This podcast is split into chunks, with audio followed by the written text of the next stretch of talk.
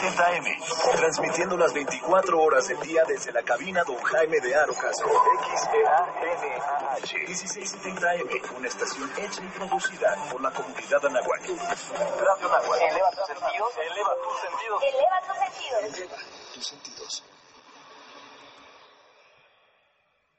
Hola, soy Alberto Ratia. Carlos Cañas, Ricardo Rangel, Rafael Molina, Marisol Huerta. Daniel Arandía. Oscar Gómez. los halcones de la banca. Y estás escuchando Halcones Financieros. Atrapa el conocimiento bancario aquí, en Radio Anáhuac, 1670 AM. Amplía tu sentido.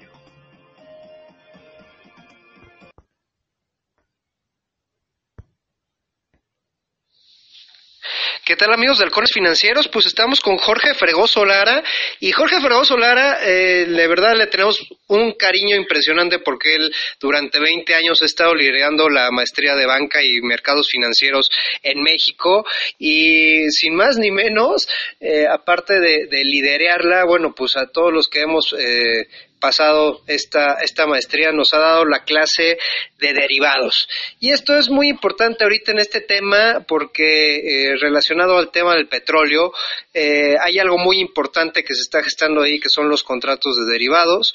Y bueno, ¿quién más para explicarnos? Todos están gritando que son este eh, eh, precios eh, negativos. Pero pues te dejo ahora sí que el micrófono, Jorge. Muchísimas gracias por estar con nosotros. Al contrario, muchas gracias Ricardo, un gusto estar con todos ustedes. Y bueno, sí, efectivamente, este, el día de ayer fue un, día muy, muy inusual para los mercados financieros de derivados, porque por primera vez este, los, los precios de los futuros del petróleo cotizaron en, con precios negativos. Entonces, eh, no hace sentido que un contrato de, de futuros cotice en, en eh, digamos, con precios negativos, pero pues la razón es muy sencilla. O sea, normalmente cuando tú compras un futuro, lo que haces es pactar la, la compra o la, la venta de un bien subyacente para una fecha futura. En este caso, el subyacente pues es el, el petróleo.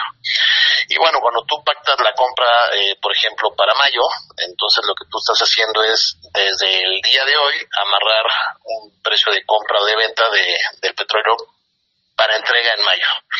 ¿Qué fue lo que pasó ayer? Eh, que eh, hay tanta oferta de petróleo, no hay tantos productores que, que, están produciendo muchísimo petróleo y hay tan poca demanda que se acumularon con nivel récord los inventarios de, de petróleo. Entonces eso hizo que los precios fueran negativos. ¿Qué significa que los precios fueran negativos? Que los productores estaban pagando porque se llevaran el petróleo. Porque a diferencia de otros productos donde dicen, bueno, pues prefiero salir a la calle y tirarlo, pues evidentemente no puedes salir y tirar petróleo a la calle.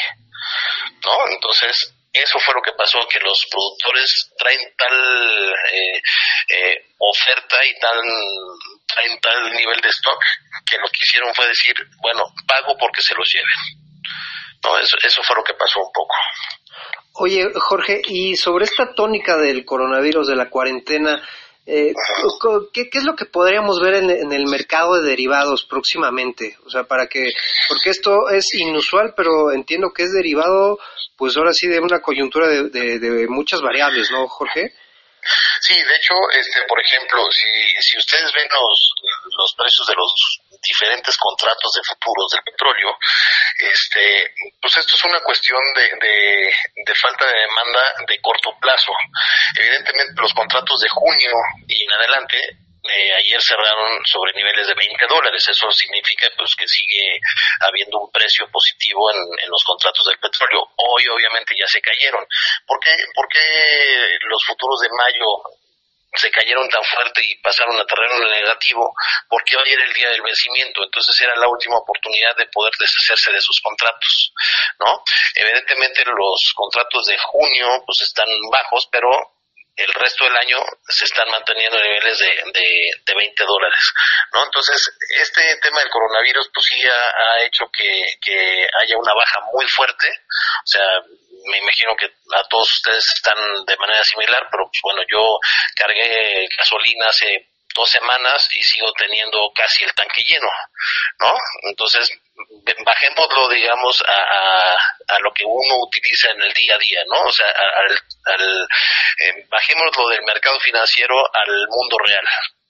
Cuando tú utilizas un tanque o más a la semana y de repente, pues por estar encerrado, pues ya no utilizas tu coche, pues esa demanda de gasolina baja y ha hecho que el precio de la gasolina pues baje. Y obviamente el precio del petróleo, esa demanda por petróleo pues ha hecho que, baje de manera importante, además de que eh, hay una baja de demanda, pues los países como ya vieron ahí con la reunión de la OPEP no se han terminado de poner de acuerdo o apenas empezaron a poner de acuerdo para poder bajar la producción, pero sigue habiendo muchísima producción, ¿no? Porque pues, una cosa es que lleguen a un acuerdo y otra cosa es que realmente la producción baje de un día para otro, ¿no? Entonces, eso es un poco la coyuntura que ha pasado en estos días. Perfecto, Jorge, muchísimas gracias. Y aprovechando, eh, ahorita que estamos tocando los derivados, pues eh, platícanos un poquito de la maestría en banca y mercados financieros. ¿Qué se pueden encontrar precisamente en la materia que tú das? ¿Qué, sería lo eficiente ahorita que, se, estaría enseñando en el máster?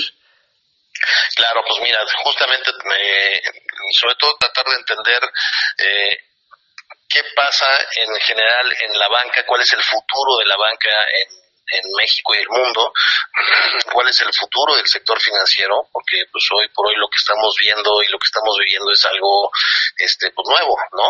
Y pues va a haber un antes y un después del coronavirus. Entonces, del plan de estudios de la maestría, que de hecho estamos eh, por lanzar un nuevo plan de estudios ahora en octubre, eh, pues estamos incorporando eh, justo temas de fintech, de de muchos conceptos que se están manejando a nivel mundial y que aquí en México pues todavía este pues estamos un poco lentos en poderlos incorporar, ¿no? Entonces, este el, ahora en octubre estamos lanzando este estos eh, este nuevo plan de estudios con estos nuevos contenidos y específicamente en la materia de derivados pues lo que tratamos de enseñarles es eh, un, un, enfoque práctico de los derivados, ¿no? O sea, los derivados pueden ser muy técnicos y muy elevados y muy teóricos o los podemos enseñar de una manera práctica que los alumnos puedan entenderlos y, lo más importante pues aplicarlos no porque pues al final la inversión que hacen en tiempo en dinero en, esfuerzo de, hacer la maestría pues no va a servir mucho si no pueden aplicar los los conocimientos no entonces tratamos de darles estos conceptos pues muy prácticos Perfecto, Jorge. ¿Y dónde pueden inscribirse o dónde pueden eh, empezar a hacer sus solicitudes? ¿Están abiertos ahorita, Jorge? Sí, estamos justo con la convocatoria abierta. Nos pueden buscar, este, bueno, pueden buscar la información en la página, en la página de la Universidad de Anáhuac, www.anahuac.mx, o pueden contactarnos en el, en el mail de Nayeli Jiménez, que el, correo es nayeli con Y y con I latina, eh, punto Jiménez arroba anahuac punto mx. ¿no? Entonces, en cualquiera de las dos eh, nos pueden eh, escribir o pueden buscar la información y con gusto los atendemos y podemos, evidentemente, agendar entrevistas virtuales por cualquiera de las plataformas que hay disponibles. No, eso está excelente. Ahorita que la universidad no para y eso está padrísimo. Qué bueno, Jorge. Pues muchísimas, Exactamente. Muchísimas gracias por tu tiempo, Jorge, como siempre. Eh, ya saben, amigos, estuvimos con Jorge Fregoso Lara. Él es el encargado, el director de la maestría en banca y mercados financieros internacional de aquí de, de este, México por la Universidad de Anáhuac. Y pues muchísimas gracias de verdad por tu tiempo y por esta atesorable información que nos proporcionaste, Jorge. Al contrario, Ricardo, muchísimas gracias. Como siempre es un gusto poder platicar con ustedes y cualquier otra duda que tengan, con gusto la podemos platicar. Muchísimas gracias, Jorge. Un abrazo. Igualmente un fuerte abrazo.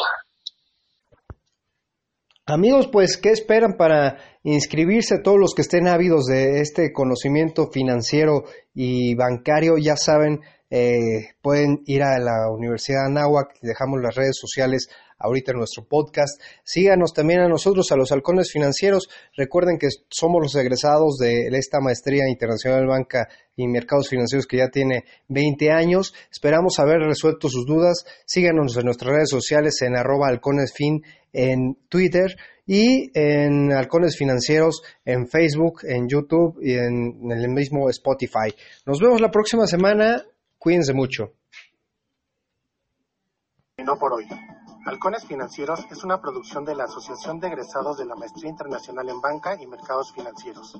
Atrapa el conocimiento bancario aquí, en Radio Nava, 1670 AM. Amplía tus sentidos.